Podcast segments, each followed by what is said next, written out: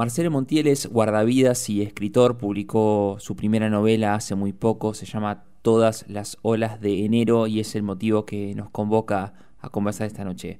Hola Marcelo, ¿cómo estás? Un gusto recibirte en Radio Brisas de Mar del Plata. ¿Cómo va? ¿Qué tal, Federico? Bien, acá. Eh, muchas gracias por darme este espacio para hablar de mi novela. Bien, estoy bien. Como que se conocen muchas historias de, de guardavidas en base a un evento que corta abruptamente con la realidad, ¿no? Por ejemplo, un rescate heroico cuando se discuten las condiciones de trabajo, pero como que hay otras historias de mucha más familiaridad de guardavidas que no se cuentan y que las encontré en, tu novela. ¿Vos lo, ves así?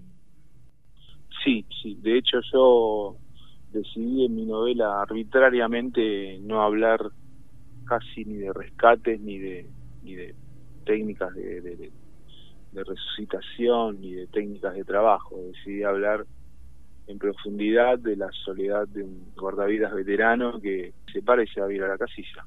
Y todo lo que pasa por su cabeza, por su mente.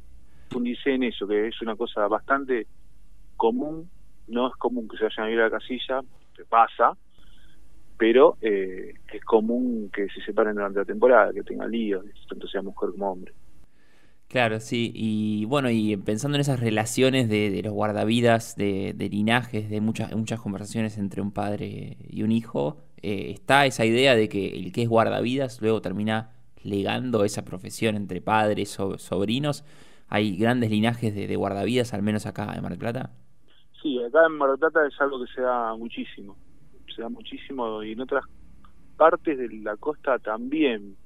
No sé tanto yo trabajé mucho en Villa Gesell, trabajé toda mi carrera en Villa Gesell, no en Mar del Plata. Entonces eh, es otro tipo de trabajo y con mar abierto, como si fueran las playas del sur acá, pero eh, bueno, también se da eso, se está dando ahora que las generaciones grandes de guardavidas empiezan a ceder su, su, su espacio, su lugar a su hijo, pero también en otros lados como Gesell o como otras playas más nobles hay más apertura, es como que puede ir uno de otro lado y trabajar que te abren, te dan una mano, te abren una puerta, no es, no es así acá lo que sucede. Y por supuesto uno de los protagonistas centrales de tu novela es el mar, que se lo ve como siempre muy, de una manera muy poética y muy eh, pasiva. Y vos como que desde el primer momento decís que el mar no es tan calmo ni tan, ni, tan pasivo como, como parece. ¿Cómo fue para vos darle ese movimiento o esa impronta a, lo que nosotros vemos como el mar de, desde un costado poético y romantizándolo de alguna manera?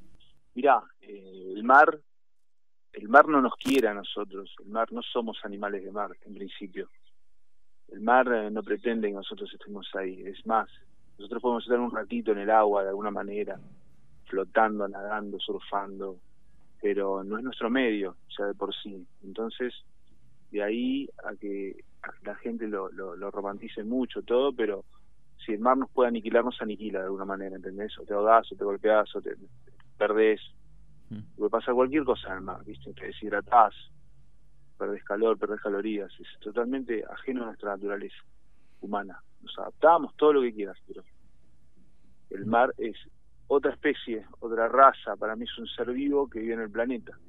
Yo siempre digo lo mismo, el mar es una cuna de vida, tanto una cuna de vida como un cementerio. El mar está conformado por huesos de animales y de cosas que van a parar al lecho, es un cementerio, es un gran cementerio y cuna de vida, una de gestación, ¿me entendés? Claro, sí, sí. al principio hay una pregunta de un niño que dice si los animales se ahogan. ¿Chequeaste ese dato, e, ese dato en, la realidad o cómo se te ocurrió poner una pregunta así tan inocente en, la novela donde contás cosas más, más universales?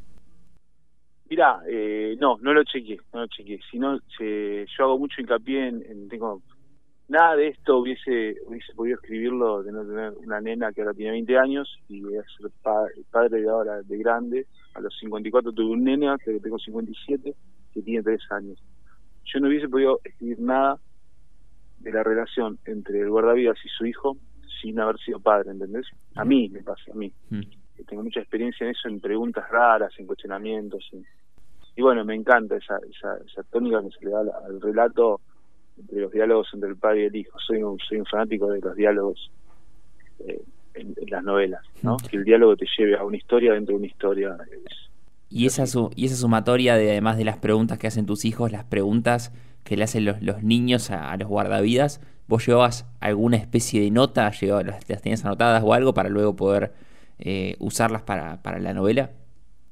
Mirá, yo tengo un gran anotador que es mi cabeza. 17 temporadas me llevaron a, a construir toda esta historia. Yo te digo una cosa, te digo, el 80% de las cosas, el 70-80% de las cosas que yo volqué en la novela es en base a mi experiencia en la playa, a personas que conocí, a situaciones, a, bueno, eh, de hecho te cuento, a mí me inspira, me inspira el, hecho de que el gaita se vaya a ir a la casilla, un, veterano de Malvinas, ¿viste? Dos personas me inspiran a mí, un veterano de Malvinas que teníamos en Gessel, el Fabi, que se que vivía en la casilla de noche, vivía en la casilla de un compañero mío, Chelo Bordón. Y, y bueno, el Fabi durante el día vagaba, mendigaba y durante la noche eh, se iba a dormir a la casilla. Entonces cuando yo iba a la casilla del Chelo a hacer la guardia ese día que me tocaba, había un descontrol ahí adentro, un olor, imagínate. Pero era el Fabi, ¿viste? Entonces era un veterano de guerra que le cedía toda la pensión de guerra a sus hijos, a su familia, y vagaba, se había hecho indigente. Entonces de ahí también saqué el personaje, dos, los dos personajes, el del indigente que aparece en la novela, el viejo ciego, mm. y de que Gaita se pelea en plena temporada y se va a ir a la casilla, ¿me entendés? Mm. Eh, bueno, de ahí me, dije, ¿cómo es? Porque para mí, uno va un rato a la playa, ¿me entendés? Va, un rato, uno va un rato, uno se tira al agua, sale, vas, surfás, nadás, así lo que tenés que hacer, te vas a tu casa, te prendes Netflix y te ves una tele y te haces unos mates o comes una comida caliente. Otra cosa es vivir en la playa, que te agarre la noche, el frío, el viento, hacer un fuego para cocinar, eh, no tener luz, electricidad, wifi, todas las comodidades. Y más en, la casilla que, representa la novela, que es mm. una casilla que en realidad existió y era un puesto al que le decíamos dragones, porque era el último puesto entre Villa Gesell y Cariro. a la izquierda, mirando al mar, a la izquierda el Dragones era el último lugar, ¿entendés? Después había un cartel 200 metros a la izquierda que decía zona sin guardavidas. Y de ahí, médanos playa, médanos playa. Ahí nació, se gestó la novela. ¿Y qué diferencia hay en, lo que decías vos de un guardavidas eh, viviendo en una casilla en ese lugar de Villa a lo que puede llegar a ser en comparación en Mar del Plata, donde hay una afluencia de gente por ahí mucho más grande a, lo que son eh, eh, esas ciudades o, o, que están cambiantes de que en verano están llenísimas y después solo quedan los, que son de allá. Hay, hay puntos en común. La, inseguridad nocturna es un punto en común, por ejemplo. Vos me preguntás de diferencia. Sí. La diferencia eh, eh, radica en la cuestión de la novela, en que él queda como aislado ahí, lejos de su casa y sin nada, con un balneario a 300 metros atrás, donde va a buscar agua y donde circunstancialmente se va a bañar. Eh, la diferencia entre ese tipo de lugares con casillas aisladas es que por eso el lugar es un poco más tranquilo. Acá, al haber más afluencia de turismo, de público local, más gente que va a pescar, más movimiento de noche, mm. hay más, tal vez, inseguridad y, posibilidades acá que te, abran la casilla, que te la saquen, más posibilidades. Pero es en proporción, ¿me entendés? Porque allá también hay más, en un lugar aislado hay más, eh, no sé, más aislamiento de gente también, no son tantos los que van pero diferencias, diferencias también, y bueno, hay como incomodidades, ¿viste? Acá vas y te, te, compras en Habana un café y un, y un alfajor y volvés a la casilla y te, te plantas ahí y te vas a tu casa. A Gaita lo que le pasa es que, bueno, tiene que hacer 800 metros del centro hasta el lugar donde trabaja y ahí queda, ¿viste? Que ahí aislado. Entonces, bueno, tiene que pescar con el tramayo, tiene que armar un espinel para pescar, tiene que eh, nada, armarse su, su propio modo de vida ahí aislado eh, y vas a medida que va viviendo esa vida se va embruteciendo y va mm. siendo cada vez más salvaje. Eso es lo que le pasa a Andrés Velares. En el libro hay como una, una pluma que por más, por más que vos no hayas escrito otra novela antes, es como que, como decías recién, con, con esa especie de CPU, esa especie de gran cuaderno que es tu cabeza, como que probablemente lo hayas empezado a escribir antes, aún sin darte cuenta, ¿no? Y pensando en ese, en ese tono que, tiene la novela, de mucha poesía, de muchos diálogos, de donde vos descomprimís el relato, eh, ¿hubo algún libro que tenga al, gran, al mar como un gran protagonista? Me imagino, no El viejo y el mar, o una película, una serie donde vos decís, y por ahí cree, ahora me doy cuenta que por ahí estaba bajo esa influencia o tenía eso presente a la hora de, escribir la mía. ¿Hubo alguno de esos? Sí, sí. Islas a la deriva a mí me, marcó. Eh, de Hemingway, Islas en el Golfo, Islas a la deriva. Eh, eso en, la parte de, mar. Henry de Luca, el italiano, que escribe mucho sobre las playas napolitanas no porque las playas sean parecidas, sino por la forma de describir, también me influyó. Y después yo tengo un dios en mi vida que se llama Cormac McCarthy, que, bueno, no escribe sobre la playa, pero en mi entonación, en mi forma de escritura, tengo tanta admiración que quizás eh, inconscientemente lo, lo, imite, igual que todo eso en relatos de playa, ¿no? ¿Y los guardavidas leen cuando están ahí de servicio, cuando están en la playa esperando cambiar su turno o es, es, un mito? ¿Se dedican a todo el tiempo a ver el mar y ver qué pasa ahí? Eh, mira, como guardavidas vos no tenés tiempo de leer, no, a menos que te ataque un día de lluvia aislado. Al menos esa fue mi experiencia.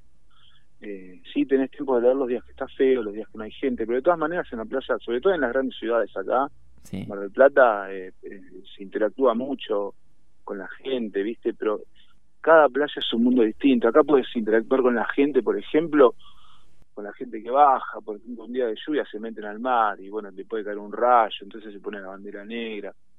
Eh, en los, lugares aislados eh, es más, eh, es más, todo más aislado, entonces interactúas de otra manera. Mm. Pero, ¿a qué venía esto? Para me perdí un poco. Me, en la pregunta. Si, se si leen los guardavidas, eso es un mito, o leen ah. cuando van a la playa con la familia. No, yo, yo creo que cada vez en proporción la gente cada vez lee menos. Y tanto así como los guardavidas eh, leen tan poco como, como la gente en general, en común. Yo al hacer esta novela, Federico, yo, yo la verdad, pasé por distintas etapas.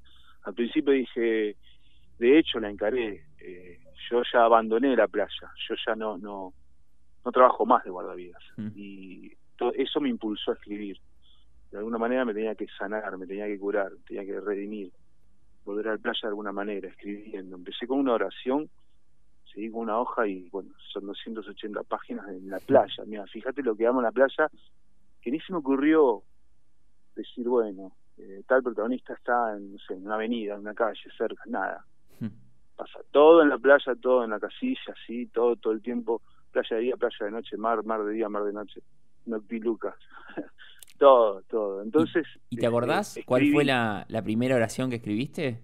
No, no me acuerdo. ¿No, me acuerdo. Porque fue un proceso de cinco años. Claro, sí. Me había separado en una época y me había acordado y después eh, después pasé por, por por dos editores distintos, dos dos correctores distintos, una chica de Buenos Aires y Carlitos Fratini de acá, Mar del Plata, que fue el que hizo el trabajo más más eh, elegante, si podría decir. Cecilia Barrio en Buenos Aires hizo otro trabajo que fue el más pesado, el más duro, que me hizo llorar. Yo terminaba de, leer las correcciones de ella y me ponía, a veces me ponía a llorar y decía, no puede ser, no puede ser. No puede ser porque no podía creer que no, que me, que me dijera que había que quitar cosas que en realidad había que quitar, ¿viste?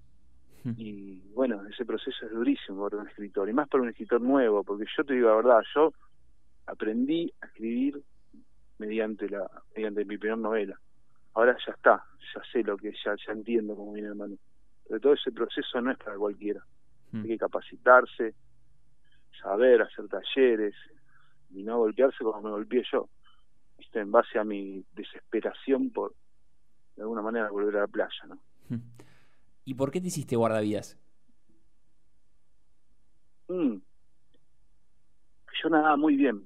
Te voy a contar una anécdota. Yo era buen nadador, siempre, desde chiquito.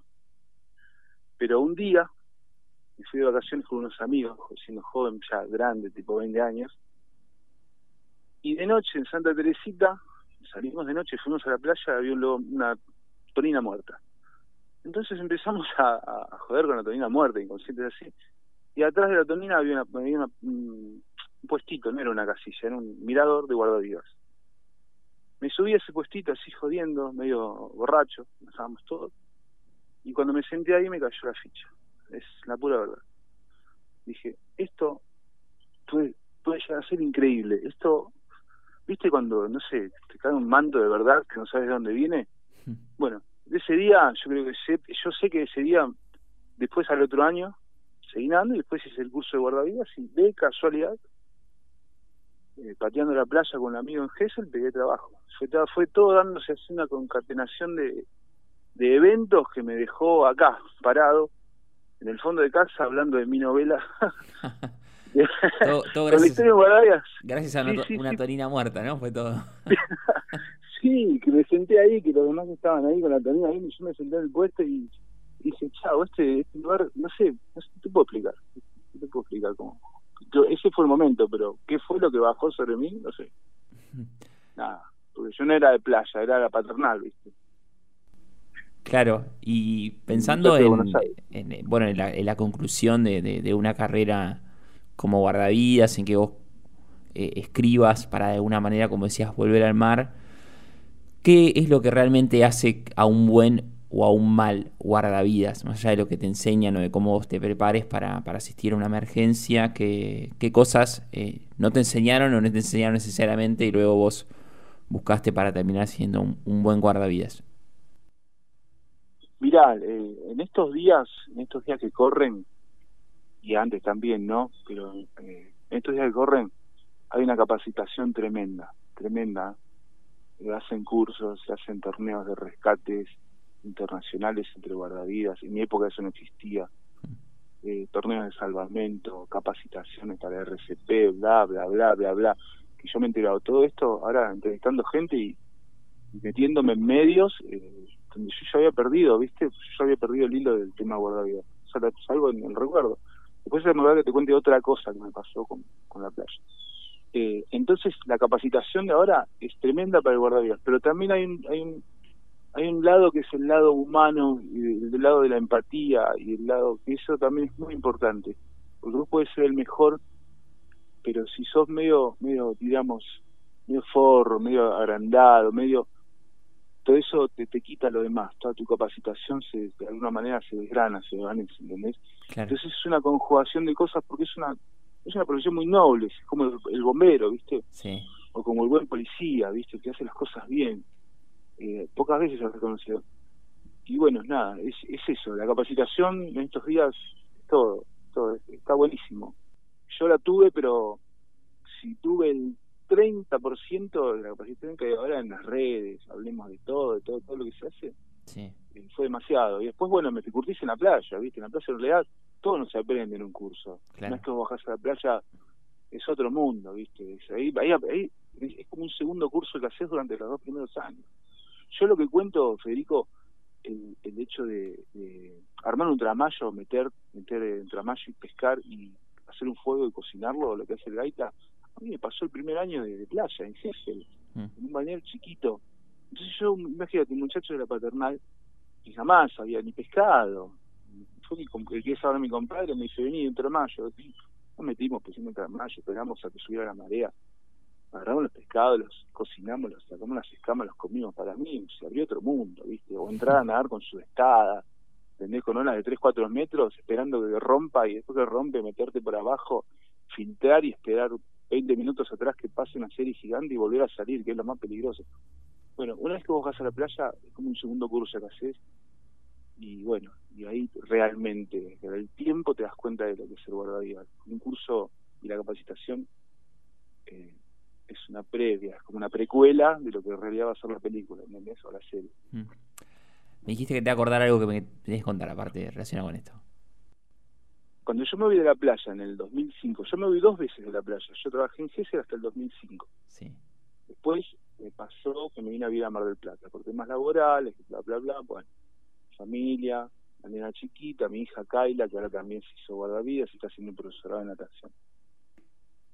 Cuando me voy de la playa, me agarra como una especie de dejadez, ¿viste? Y, intento volver, me acomodo mi vida, y en el 2009 vuelvo ya vuelvo a, ya había casillas por todas partes, ¿no? Mm. Entonces vuelvo como franquero, y como franquero vos tenés la posibilidad de un día estar en un lugar, otro día estar en un lugar, y eso hace que vos conozcas mucha gente, muchas casillas, muchas situaciones, muchos personajes, ¿entendés? Todo eso me capacita a mí para decir, para, para mi cabeza se abrió como, viste, como buen leedor. Vi historias en todas partes, yo no era escritor todavía. entonces, bueno, 2009, 2010, 2011, me tengo que ir de la playa nuevamente por situación laboral.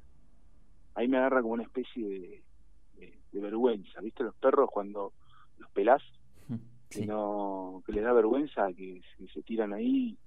Y bueno, calculá que en 7, 8 años yo no volví a Villa a mi lugar de trabajo. Donde estaban mis amigos, estaba mi, mi no, no volví.